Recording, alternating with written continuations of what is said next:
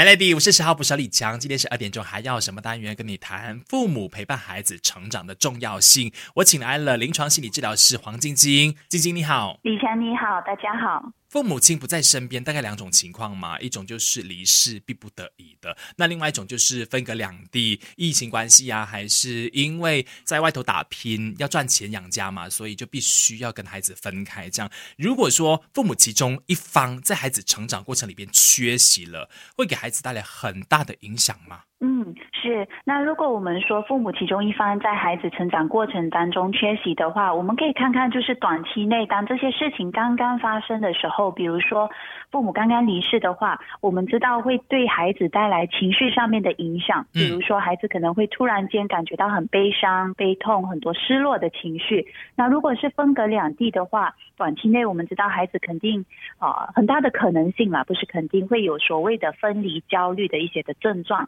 是。在行为上面的影响呢？孩子可能就会比较哭闹啊，啊，很担心、害怕一个人啊，睡眠可能会受影响等等。那如果我们说长期的影响的话，其实是要看这个孩子跟这个主要的照顾者哈，不一定是父母，而是跟这个主要的照顾者有没有很好的情感连接。那这会影响孩子有没有得到足够的一个安全感。嗯，那我们说，如果根据一些依附的理论的话呢，孩子在成长的过程当中，如果缺乏这样的安全感呢，他们比较高的一个几率，但是不是一定哦，是比较高的几率会在未来呢，社交人际关系上会遇到挑战。比如说，他们可能会比较难相信人啊，人际关系会出现问题等等。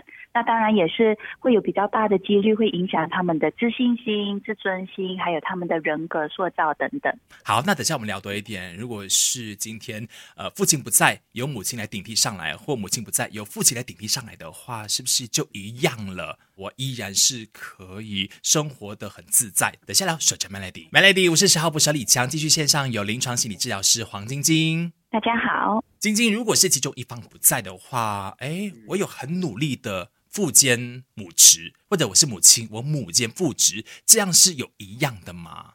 嗯，那我觉得说，呃，很棒的，就是父母其中一方很努力的在父兼母职，或者说母兼父职。但是其实更重要的是在于说，父母跟孩子的这个情感连接，嗯，他们的这个连接啊，他们的品质怎么样，就会决定说对孩子的影响。那打个比方呢，如果我我母兼父职，我每天很细心的。啊，确保我孩子都吃得饱，那我也很努力的出外公干，孩子要什么我物质上都提供，难道这样还不够努力吗？嗯但是其实更重要的是，哎，跟孩子的这个情感连接有没有建立起来？哦，你说的情感连接，其实就是有没有给他素质的陪伴的意思吗？是是是，那其实如果说父兼母职、母兼父职，除了在提供物质上面的呃需要，更重要的是就是有没有聆听孩子啊，有没有跟孩子沟通啊，有没有花时间跟孩子做一些东西，因为这样子是可以建立那个关系的。我倒是想要请晶晶建议一下哦，如果说呃有的父母觉得说我。一整天都陪着孩子啊，但是就觉得好像一直跟他互动不是那么的热络的时候，是我少做了些什么事情吗？我应该要做些什么事情呢？那如果说一整天都陪着孩子了，但是那个啊好像关系还是没有很好哦，那可能可以请家长们去审视一下，你跟孩子的互动是怎么样的？是好像很像室友般的互动吗？就是各自做各自的，完全没有交流、没有沟通的吗？还是是很像命令式？的一些沟通吗，嗯，比如说，哎，你功课做完了没有？你房间收拾了没有？这样子的一个命令式的沟通。还是说是父母是一心二用的，可能在一边工作一边问孩子：“哎，你今天上课怎么样啊？”这样子，可能有一些的点要去，父母可以去审视看看。等一下，请晶晶帮我们介绍一些最容易可以让亲子的关系变好的活动是什么？小陈 Melody，Melody，我是十号捕手李强，十二点钟还要什么单元？今天聊一下父母陪伴孩子成长的重要性。先上我们有临床心理治疗师黄晶晶，晶晶你好，李强你好。OK，我们先来聊一下哈，就是。呃，今天你那个照护者，他不一定是父亲或母亲，那其中一方都好，只要是素质陪伴的话呢，就可以让孩子不会觉得说，呃，人生是缺少了一块这样。那呃，下来是不是可以帮我们提一下，有哪些活动必须要坚持的做，才有办法让你们的关系是紧密的？那当我们说因为疫情啊，大家都可能因为宅在家，生活受到限制等等，或者父母其中一方因为被逼分隔两地啊，那可能可以试试看，就是在陪伴孩子的时候啊，父母其中一方也好，可以放下家务或者工作以及手机，可能花个十五分钟，真的是全心全意的陪伴孩子做孩子想做的事情。那或者看看孩子正在做的是什么，然后我们也可以聆听看看孩子说的想说的是什么啊，看看他怎么玩啊等等。嗯，那再来可能就是可以试试看，就是让孩子尽量让孩子有参与感，在父母在做的事。可能有时候我们很忙着做家务或者做家里的一些事情，那可以试着借由这样的一个机会，制造一些的机会，让儿童参与。嗯，他们能力范围能够做的一些事情，比如说帮忙洗菜啊，这样子比较有互动性的一些活动，可以让生活没有那么的啊无聊，没有那么的无趣，也让关系可以比较紧密。那如果可以的话，也可以适当的安排一些些，可能一个礼拜一次，或者一一个礼拜一个小时，全家人或者啊妈妈或者爸爸可以带着孩子一起看一部电影啊，或者到在在车里兜风啊等等。OK，晶晶提到两个层面了，一个就是我们去了解孩子的兴趣，但是可能遇到一个问题是，父母亲就是没有兴趣啊，要怎么样去让自己委曲求全呢？他们可能会这样认为。第二个层面就是，孩子如果来帮我的忙哈，他帮到忙的话，我要收这个很多的首尾，是很累人的事情啊。那关于心态上面的事情，我想请晶晶等一下。多聊一些哈，守着 Melody，Melody，我是十号不少李强，继续在线上，我们有临床心理治疗师黄晶晶，李强你好，OK，晶晶上一节提醒我们说，应该要呃让孩子去参与你的这个活动啊，可能你就不需要腾出太多的时间来，你就可以有一个素质的陪伴了嘛，或者说就是呃孩子他的兴趣你愿意走靠近的话，那或许他就觉得说跟你是亲近的。可是我就是对他们的事情没有兴趣啊！我每天都很忙碌啊，父母亲的一些心态，或者是看护者的那个心态，是不是要帮我们矫正一下？嗯，那我觉得说，可能就是可能孩子在做的事情，你觉得很幼稚或者很无聊，你一点兴趣也没有。那可能父母或者照顾者可以思考的一个问题是：哎，你现在做这件事情是很委曲求全去做吗？还是你做这件事情的重要的目的？和意义是什么？